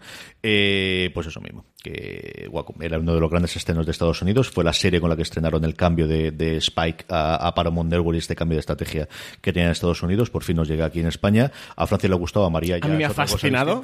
Yo, yo- no, yo estoy igual de obsesionado con María de que María. Lo que Pues pasa es que María se ha conseguido una aplicación de audiolibros y en vez de escuchar podcast se está escuchando el libro de, de Gary Nesner, de la gente del FEI, que además tiene una vida apasionante. Bueno, yo sé lo que me he ido eh, comentando. No quiero hacer un poco de teléfono escacharrado, pero parece ser como que fue entre comillas. Si en Mindhunter nos cuentan, y el libro que adaptaba mm, la serie Mindhunter, que había escrito la gente del, del FBI, que desarrolló toda la, mm, la, la teoría para, para los asesinos en serie y, y desarrolló el, el tema de los perfiles de los analistas de lo- eh, dentro del, del FBI, que este Gary Nesner es un poquito, casi entre comillas, el fun- no el fundador de los negociadores dentro del FBI, porque ya Pero el que existía. sienta las bases, ¿no? Exactamente, como el que sienta las bases. Y este libro es eso, una especie de, de título análogo a, a ese otro libro de, de Mindhunter. Ella se lo está escuchando, eh, justo creo que además ahora va por la parte de- en la que ella se ha metido de Waco, porque en este libro no solo narra los hechos de Waco, sino que cuenta desde sus orígenes en el FBI hasta llegar a Waco y terminar con Waco y muchas cosas que ocurrieron antes. Eh, luego se pondrá con el de Tíbodo, el de David Tíbodo, eh, porque eso, pues está absolutamente obsesionada con el tema. Yo también estoy investigando un poquito por, por ver lo que pasaba y dentro de la serie, porque había mucha polémica en Estados Unidos en torno a la serie. Bueno, imagino no. Eh, para ellos es un hecho de, de su historia en el que los críticos, que ahora tienen todos, pues cuarenta y tantos, cincuenta años, vivieron y conocen perfectamente. En la serie no glorifica, porque no glorifica, pero. Creo que sí que intenta decir ni los malos son tan malos ni los buenos son tan buenos eh, y creo que eso en Estados Unidos puede no gustar. O sea, en Estados Unidos me imagino que meterte con el FBI y no defender, pero sí que decir a lo mejor eh, esta gente no habían hecho tanto como para, para cómo se le fue de las manos al FBI el caso de, de Waco, que tampoco quiero contar mucho, por si alguien. Es historia, ¿eh? Pero por si alguien no tiene el hecho en, en mente, que, que, lo sepa. Yo eso estoy investigando un poquito, porque sí que reconozco en el telediario de pequeño, pero claro, yo en el 93 era. Es que aquí hay dos partes. Mm. Eh, ahí, yo creo que es igual que lo de J. Simpson y, otras distintas. yo la recuerdo perfectamente. O sea, yo tenía 15 años entonces y lo recuerdo perfectamente lo que te llegaba a España, que tampoco nos volvamos locos, pero claro, fue uno de los dos o tres eventos de, de, de la generación de, de, la administración Clinton que se quedó por muchísimas razones, ¿no? Yo la serie creo que sí que tiene el mismo punto que, por ejemplo, tiene de Looming Tower de contar la parte intrahistoria de las, de las estas y de cómo al final, pues, por mucho FBI, mucha TF que sea, las chapuzas son chapuzas. Sí. Y esa parte eh, y los intereses creados y la parte de politiqueo, sobre todo en los primeros episodios que te cuentan mucho, que te tratan de decir esto de alguna forma ocurrió por el esto. Origen de, de Waco ocurre porque, porque pasa todo esto. Por lo que ocurre, lo que los dos primeros episodios, sí. Acércalos a ella. Y que luego, a lo largo de la serie, es que trata mucho el tema de desinformación del FBI. De, a ver, te muestra lo que está pasando. Lo que pasa es que eso quiero contrastar toda esa parte que, que narra la serie, que, la, que los, los, dos creadores se han basado en el libro tanto de Gary Nesner, de la gente del FBI, como de Tíbodo, para, para desarrollar el argumento. Tú ves cosas que están haciendo los davidianos o que no están haciendo, que luego vea al jefazo del FBI en la rueda de prensa diciendo eh, los eh, tenemos conocimiento de que los davidianos están cometiendo abusos con menores y ves que los davidianos, bueno, toda una estrategia de desinformación del FBI para justificar todas las cagadas y meteduras de pata que estaban comentando. Pero eso, antes de pringarme los dedos con un hecho que no conozco, quiero informarme, ¿eh? porque, porque sí que en Waco una visión particular y por ahí a la serie le han dado bastantes palos. La serie es espectacular, de verdad, acercaros a Waco, son solo seis episodios, unos 45 o 55 minutos cada uno. Los tenéis en Paramount Network desde el lunes 3 de diciembre al siguiente lunes, el día 10. Emiten los dos siguientes y el 17 acaban la serie, acaban los seis. Imagino que luego harán reemisiones porque de verdad la serie es espectacular. Para mí de lo mejor que he visto este año, ¿eh, CJ. A mí es que me ha fascinado Guaco. Dos episodios a la semana, como decía Francis. El 3 de diciembre, pues, ya os he dicho yo que va cargadito. Ese mismo 3 de diciembre estrenan la segunda temporada, perdóname, la segunda parte de la quinta temporada de Vikingos en TNT. Sí, estrenan ya, eh, tan solo unos días después de su misión en Estados Unidos. La serie dicen que regresa con nuevas batallas y con la lucha entre hermanos por el trono. La primera parte de esta entrega terminaba con la coronación de un nuevo rey en Kattegat. Dicen que el despiadado Ivar sin huesos se ha coronado como monarca vikingo tras la huida de Bjorn, la Gerza y V, que se verán obligados a forjar una nueva alianza para sobrevivir a las acometidas del ejército sanguinario de Ivar y urdir un plan que les permita recuperar lo que consideran suyo. Dicen que en esta nueva era oscura de violencia y destrucción, los viejos enemigos se convertirán en nuevos aliados. Además, veremos si la lealtad de Hemund hacia la guerra es tan férrea como le prometió en el final de la primera parte de la quinta temporada.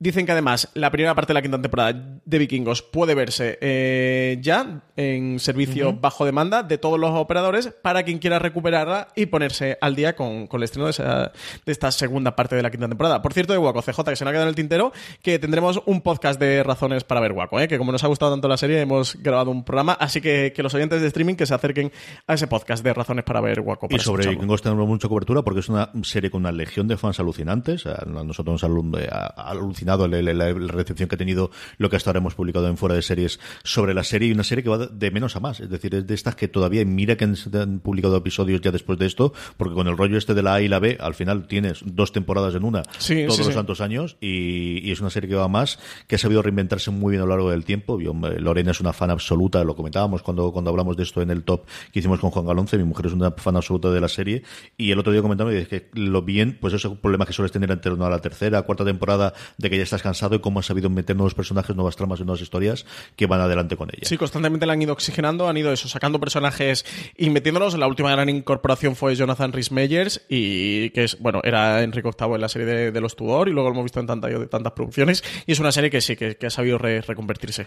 Y no se vayan todavía porque no hay más. Ese mismo 3 de diciembre es cuando estrena la cuarta temporada de Vis a Vis Fox España. Madre mía, ya cuarta temporada, ¿eh? 3 de diciembre. Eh, emiten nuevos episodios y nada, no voy a comentar nada porque cualquier cosa que diga, esto sí que es spoiler con todo lo que ocurre en Vis. Así que nada, acercaros a Fox para, para ver el regreso de esta cuarta temporada. Sí, señor. Por fin ha llegado, bueno, rapidísimo, ¿eh? Nos sorprendió a todos. muy rápido, sí, muy rápido. El estreno. Ahí tenemos la cuarta temporada en Fox España. Eh, más novedades. Hablábamos antes de Vikingos en TNT. El otro gran estreno, el que sabíamos de TNT, ya empiezan incluso a tener algunos de los vídeos promocionales que os podéis ver en las redes sociales y la propia página. Eh, Bota Juan, la primera apuesta de producción propia, ahora que hablamos además de Visavis de TNT, llegará confirmado el 25 de enero, Francis. Esta producción de 100 balas y en España nos meterá en tono de humor en el mundo de la política española, exactamente la figura de un anodino ministro de Agricultura. Este estará interpretado por Javier Cámara, al que le acompañarán caras tan conocidas como las de María Pujalte, Esti Quesada, es decir, Soy una pingada, eh, Nuria Mencía, Adam Gesierski, Joaquín Climent, Pedro Ángel Roca, Mona Martínez o Yael Belicha. La serie está creada por Diego San José, muy conocido por ocho apellidos vascos, además de Vaya Semanita y tantas y tantas cosas que ha hecho Diego San José, y también por Juan Cabestani, que ahora precisamente ha estrenado Vergüenza esta semana pasada. Además, cuentan en el equipo con Víctor García León, el director de Selfie, y David Serrano, el director de Tenemos que hablar, que son los encargados de dirigir los episodios de esta primera temporada de Bota Juan. En la serie dicen que veremos las peripecias del ministro tras presentarse a las primarias de un partido eh, para poder optar a la candidatura de la presidencia del gobierno. Dicen que puede ser de lo más loco todos los que vamos a ver, que habrá triquiño en las políticas, envidias y crisis, todo rodeando a la figura de, de Juan, este protagonista, este ministro de Agricultura que, que se presenta las elecciones. Javier Cámara ha contado que le ha tocado sufrir bastante, dice que es una serie tremendamente divertida, que los personajes están al límite y que cuanto más sufran ellos, más disfrutarán los espectadores. Diego San José también ha comentado que, mm, que los que hacían comedia tenían la obligación de sacudir al espectador y que creen que eso lo han conseguido en este Botajuan. Si os metéis en foreseries.com, que tenemos la noticia de estreno, ya podéis ver el spot de televisión de estas elecciones, de este ministro de Agricultura, de este, de este Juan, de esta campaña de Botajuan. De verdad, veros el vídeo porque dura un minutito y poco y es muy divertido. Ya vemos ahí a Javier Cámara en, el papel de este Juan, de este ministro de Agricultura. Muchas ganas de verla. Tú sabes que yo digo San José me parece una de las mejores mentes pensantes en, España. Yo he tenido el placer de verlo en un par de charlas y me ha parecido una de las personas que tiene más claras las ideas y de lo que quiere hacer y además que puede tocar todos los géneros, siempre de punto humorístico, pero que tiene un, un, elenco alucinante en las cosas que ha podido eh, hacer y que le he podido ver yo ahí. Es de verdad, eh, evidentemente cámara y evidentemente eh, todo el resto del elenco que han contado Francis y María Pujalte, pero a mí, y Cabestani con el éxito que ha tenido, para mí lo que me llama realmente para el proyecto es el, el, hecho de que estén los guiones, digo, San José. Es un equipazo, ¿eh? Es un auténtico equipazo el que han montado para, para Botajuan. De todo esto, perdóname, que me he saltado. ¿Nos queda alguna cosa más? MC, sí, señor. Nos queda MC que nos mandaron la, newsletter de todos los estrenos que van a tener para, para los próximos tiempos, incluido la tercera temporada de Lucky Man y sobre todo que en febrero estrenan ese eh, secuela, porque es secuela de la película El submarino Das Boot alemán. La estrena para febrero, Francis. Sí, en enero va a llegar la tercera temporada ya de Lucky Men, eh, una de las series más personales del recientemente fallecido Stan Lee, el mito del universo del cómic, que confesó que el superpoder que le gustaría tener, sin duda alguna, sería el de la suerte, que es el, lo que trata este Lucky Eh, también durante el mes de febrero va a llegar Das Boot, el submarino, una de las grandes apuestas sin duda del canal para el 2019, que está inspirada en la mítica película de Wolfgang Petersen de título homónimo que se estrenó en 1981. En, ella vemos las vidas de la tripulación de un submarino alemán durante la Segunda Guerra Mundial. La serie está protagonizada por Thomas Glaschija, Lizzie Kaplan y Vincent Kartzeger. Y como en el caso de Restaurant, no voy a seguir pronunciando nombres alemanes porque le vamos a tener... La embajada nos va a mandar una carta a la embajada de Alemania por serie. En Sundance TV eh, llega la quinta y última temporada de The Rake el 13 de diciembre a las 10 y media de la noche, una de las series australianas más aclamadas de los últimos años. Es una comedia eh, legal protagonizada por Richard Roxburgh, que pone punto y final a las aventuras de este personaje en ocho episodios. Y también Stream, que nos traerá dos nuevos estrenos, uno de ellos por partida doble. Eh, comenzarán con La Ley de Nick, que se estrena el 8 de enero, uno de los mayores fenómenos de la televisivos de la historia en Alemania, y continuaremos con 19-2, una serie de acción canadiense que nos mete en la piel de dos policías encargados de patrullar uno de los distritos más complicados de la ciudad de Montreal. La primera temporada de esta serie llegará el 7 de enero y la segunda el 23 del mismo mes. Muy bien, de todo esto, ¿qué recomendamos, Francis? Pues yo me quedo con Guaco, sin lugar a dudas. CJ, es que yo sé que me ha fascinado. Me no te lo esperaba, ¿verdad? El girito. yo me quedo con Guaco. Es espectacular, de verdad. Tenéis que ver Guaco. Es, mi obsesión es Guaco. Eh, y el último mes es Guaco y no es mi, mi, obsesión de estas últimas semanas. Yo es cierto que esto del restaurant me, me ha llamado la atención. Mira, lo de Fortitude a mí me gustó mucho la primera temporada y me lo dejé la segunda, pero de todo esto, vikingos. Yo quiero reengancharme, además, como va a verlo mi mujer al lado, y de verdad que es un fenómeno absoluto. Es una de de las series, yo creo que está en el escalón por debajo de luego de Juego de Tronos y de The Walking Dead, al menos en España, por lo que nosotros Sí, conocemos, sí, sí, totalmente. sí está justito ahí. ¿eh? Ahí Sí, de con Outlander tres. son estas Eh. series que tienen mucho, muchísimo fandom y muchísimo seguimiento. Yo creo que es Outlander, podría ser eh, Narcos, yo creo también, a lo Sí. mejor quizás menos en esta temporada, pero en las anteriores sí. Yo creo que es de las que ve Se muchísima un gente la que poquito narcos esta temporada, ¿no? O al menos nos ha llegado tanto a nosotros, no lo sé. No sé si ya Ahora no tener Escobar, en publicidad en Madrid han hecho igual, en papel o medio Madrid, desde luego, pero, pero no lo sé. No, no, no se ha hablado desde luego tantísimo de ella como en temporadas anteriores.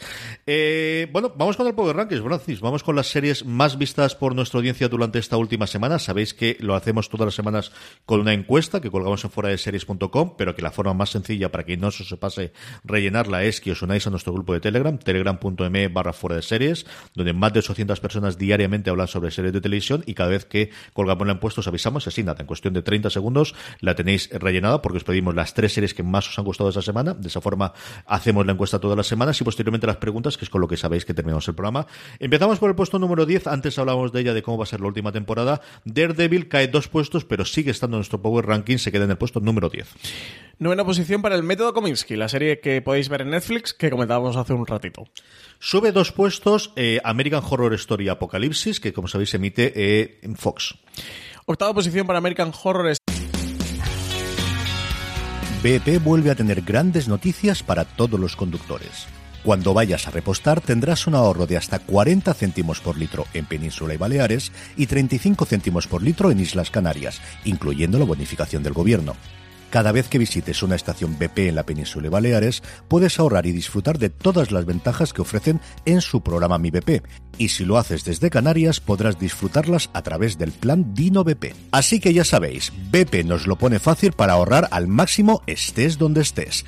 Hazte con su tarjeta en sus estaciones de servicio y si quieres consultar más información, puedes hacerlo en mibp.es y plandinobp.es.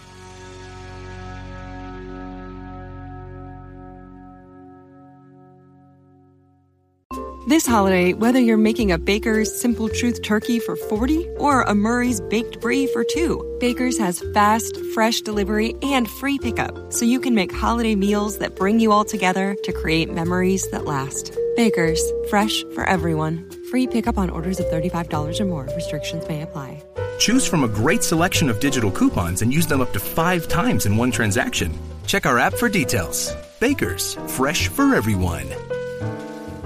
Story Apocalipsis, que sube dos posiciones. Lo que acabo de decir yo, no me escucho. Ay, ya. perdón. eh, No me escucho ya nunca. Vuelvo a streaming. CJ, séptima posición para Narcos México, eh, que comentabas también antes. ¿Has dicho la American Horror Story? Sí, eh, pero cuando ¿te me has escuchado? escuchas, Madre no mía. pasa nada. The Good Place es la única serie que se mantiene, junto con otra que luego comentaremos un poquito más adelante, en el sexto puesto. Sabéis que se emite en Netflix, que ahora están con el parón habitual navideño y que volverán con nuevos episodios a partir de enero. Quinta posición para Bodyguard, que cae tres posi- posiciones, pero que sigue en el Power Rankings todavía Bodyguard, ¿eh? Sigue descubriendo a la gente. Curioso que la gente la siga viendo, sí. Yo pensaba que esta sería de las que en una o dos semanas. mes se y medio, eh, del estreno.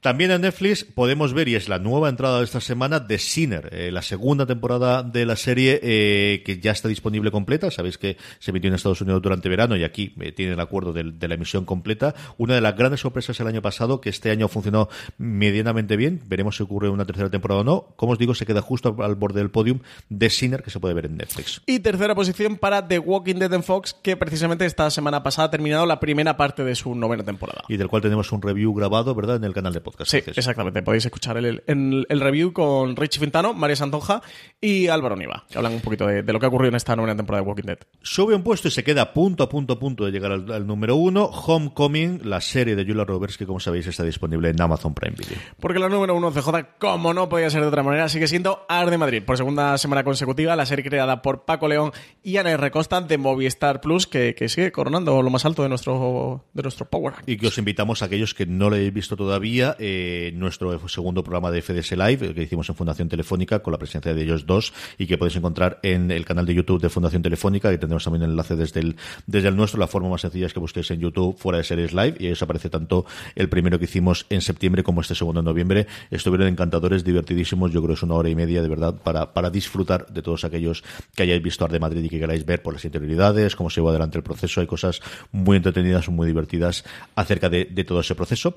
Vamos ya con las preguntas de los oyentes, vamos allá con esas preguntas que nos llegan a través de esa misma encuesta que os comentaba antes. Francis, cuéntame, ¿qué nos preguntan? Jake Peralta nos dice, hola, me encantan vuestros programas persona de buen gusto, dice que mi pregunta es si tenéis algún hábito preferencial en qué series ver según el día de la semana. Dice que él, por ejemplo, hace unos pocos años eh, que se ha enganchado a las series y que cada lunes lo dedica solo a series antiguas, entre comillas, eh, que hemos recomendado nosotros. Dice que, por ejemplo, empezó con The Wire, con Brotherhood, con The Shield y que ahora está con Los Soprano.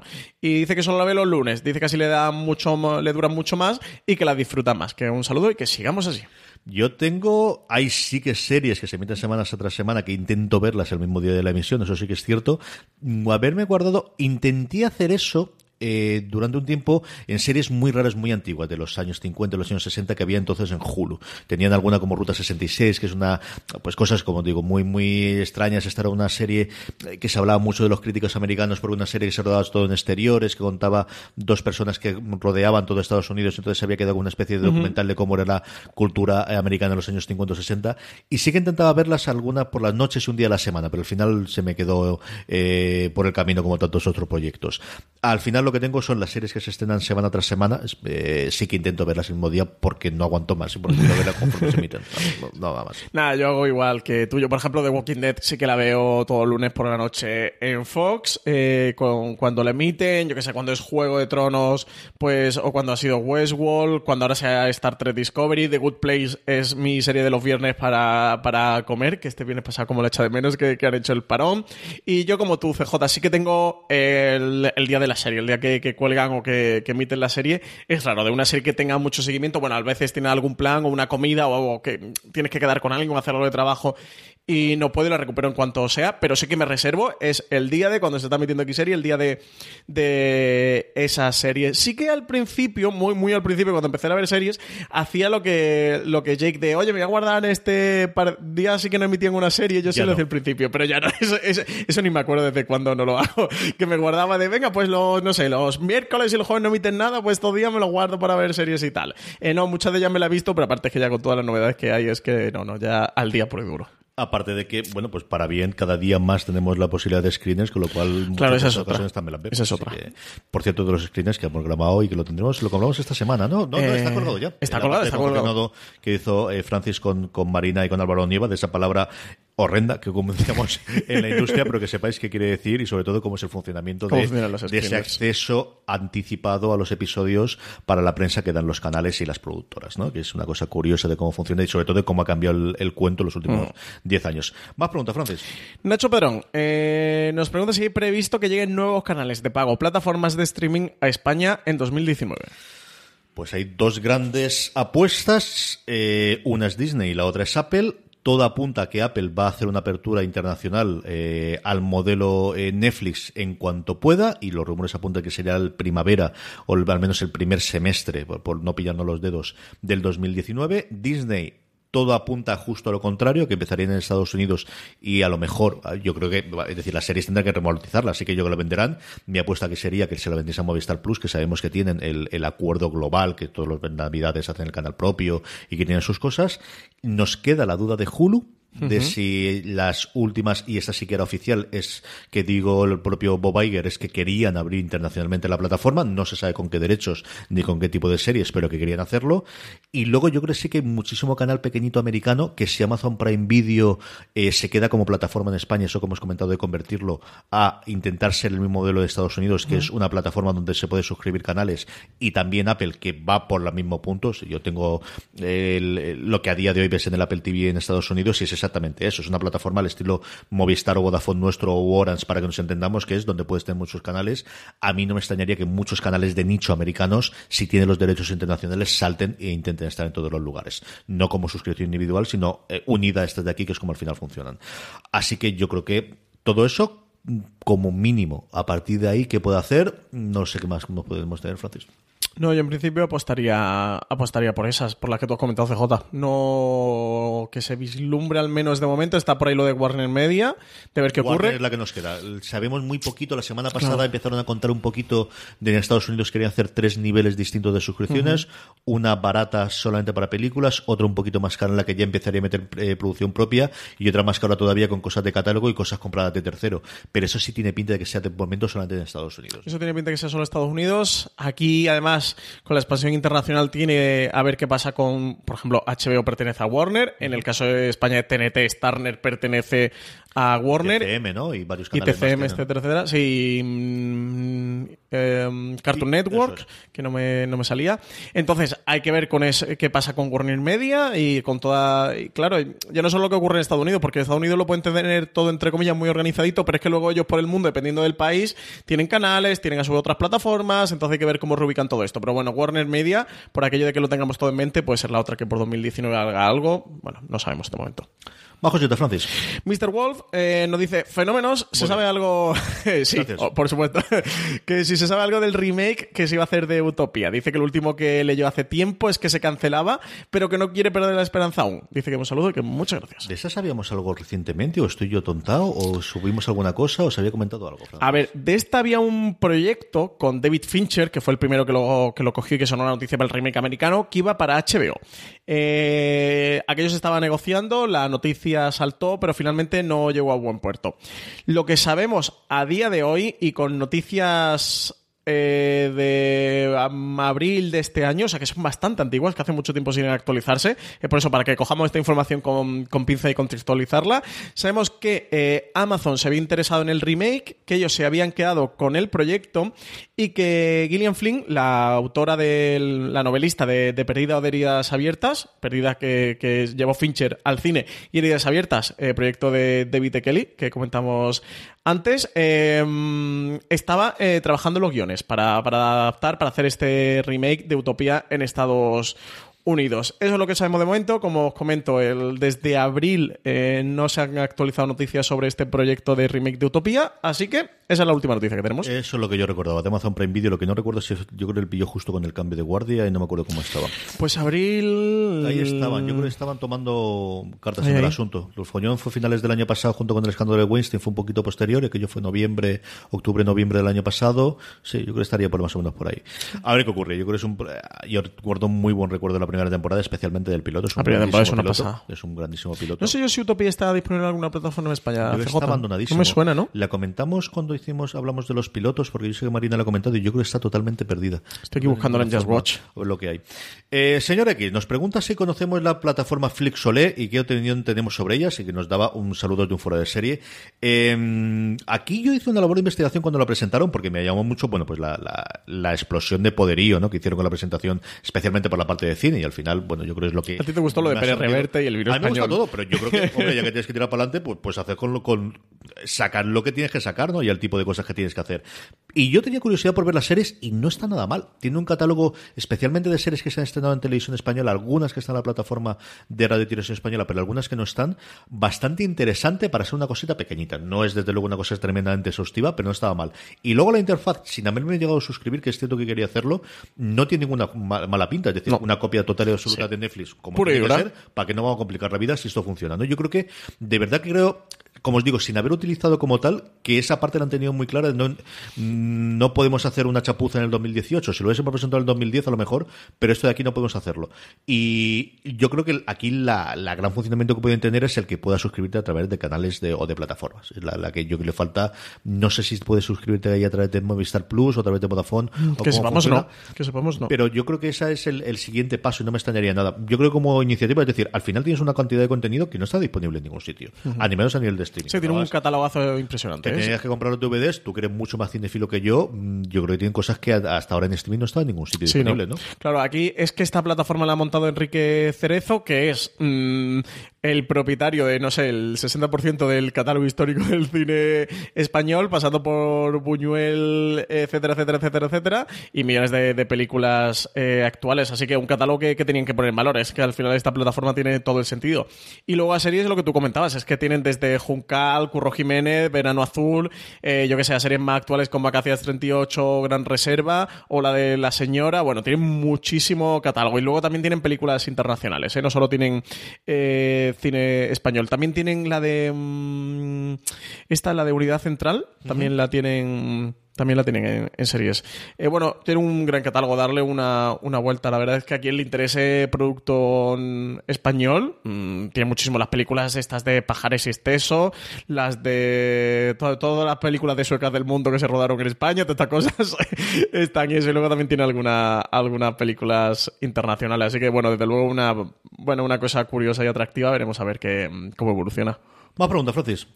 King Gómez decía que un abrazo y felicitaciones desde Barcelona por el programa. Dice que ha oído en algún momento que ha habido un cambio de showrunner guionistas en Star Trek Discovery. Si sabemos algo al res- eh, respecto a la motivación del cambio. Alguno no, ha habido varios. Ha habido todo, todo ha pasado en Star Trek Discovery. Nadie dura más de una temporada en Star Trek Discovery. ¿Qué es lo que no ha pasado? Sí, pues absolutamente todo, ¿no? La primera que tuvimos fue eh, Brian Fuller, una de las tres seguidas espantadas que dio fue con esta. El creó en la serie original, eh, de hecho aparece todavía como creador junto con, con eh, ay señor, con Alex... eh, Alex Kurtzman. Eso es, aparece que ahora de alguna forma, más que el showrunner de la serie, es el supervisor y gran factotum del universo que se está construyendo en series alrededor de Star Trek, porque CBS All Access tiene clarísimo que lo que quiere es en todo momento una serie en emisión de Star Trek, y eso que haga que la gente no se dé de baja de, de su servicio, al menos aquellos Trekkies que, que se unen por esa parte.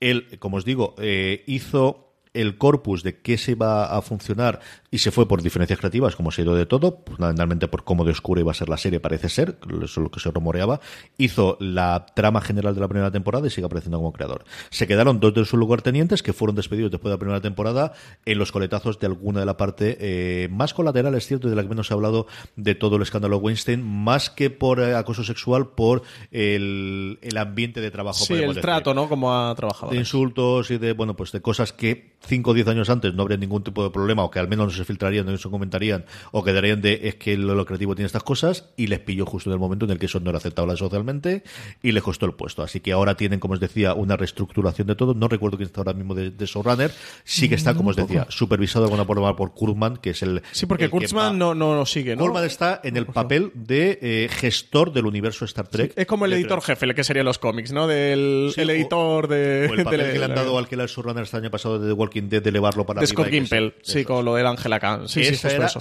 Supervisor del universo Star Trek, Tranquilo. dentro de CBS All Access. Y no recuerdo ahora quién está como tal de, de showrunner de una Star Trek Discovery que nos llega dentro de nada. Ahora están emitiendo en Estados Unidos. En enero tenemos fecha, el 12 de enero puede Es ser. enero febrero, sí, porque No, no, es enero, es enero, porque el otro día actualicé el calendario de la reacción de Fuera de Series y, y la puse, creo que es 12 de enero. ahora ¿eh? con los cuatro short trek que aquí no hemos podido ver, que no sé por qué Leche no tiene los derechos nadie de hacerlo, que es de alguna forma de, de engancharlo. Eh, se han emitido ya dos en Estados Unidos, faltará el de diciembre, el de enero, yo creo que será justo antes de, de que de tengamos la temporada nueva y a ver qué, qué es lo que nos da. Mira, te la digo. eh, mm, mm, mm, mm, 18 de enero, Star Trek Discovery llega a Netflix. Pues eso, tenemos los cuatro episodios que quedan dos por emitirse y los otros a ver si después cuando se estrene aquí eh, Netflix nos los trae también y podemos hablar de ellos. Y... Por cierto, he mirado Utopía. Sí que está disponible en Movistar Plus, en las dos primeras temporadas. Así que, eh, quien no hayáis visto Utopía, al menos la la primera, yo la segunda no la re- Sí que os recomiendo el primer episodio y la segunda, porque es eh, una precuela de la primera temporada de Utopía. Te cuenta lo que ocurre antes de Utopía, pero la segunda temporada no, no la recomiendo, es bastante floja. El piloto es un grandísimo piloto. El es. Una última pregunta nos queda, Francis. Raúl Ros- Rosell, eh, esta pregunta va a ser rápida, CJ, porque dice que nos está pareciendo The Romanovs, que es esta serie que ha creado Matthew Weiner dentro de Amazon Prime Video.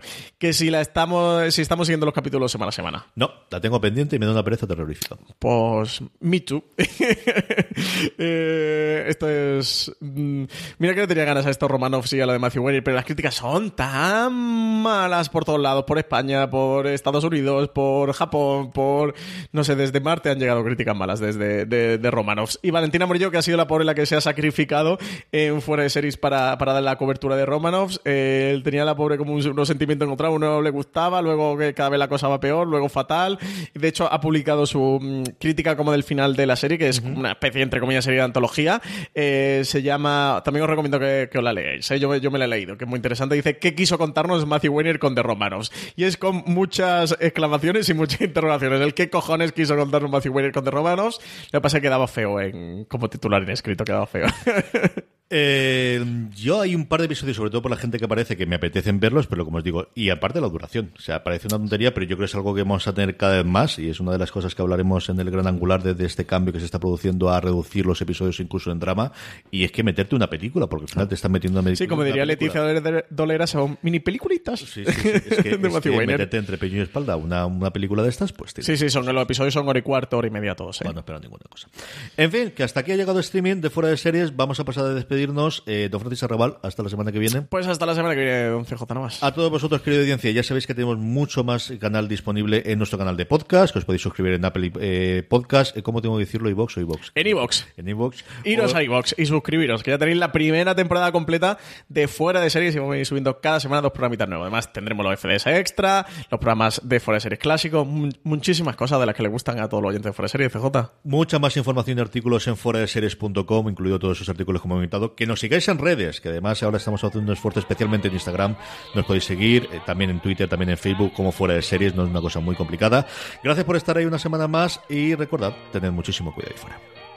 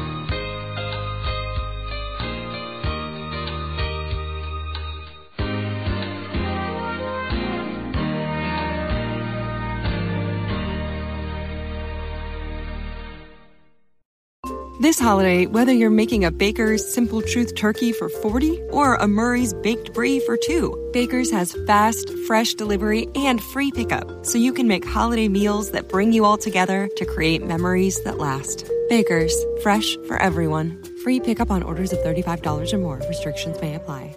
Choose from a great selection of digital coupons and use them up to five times in one transaction. Check our app for details. Bakers, fresh for everyone.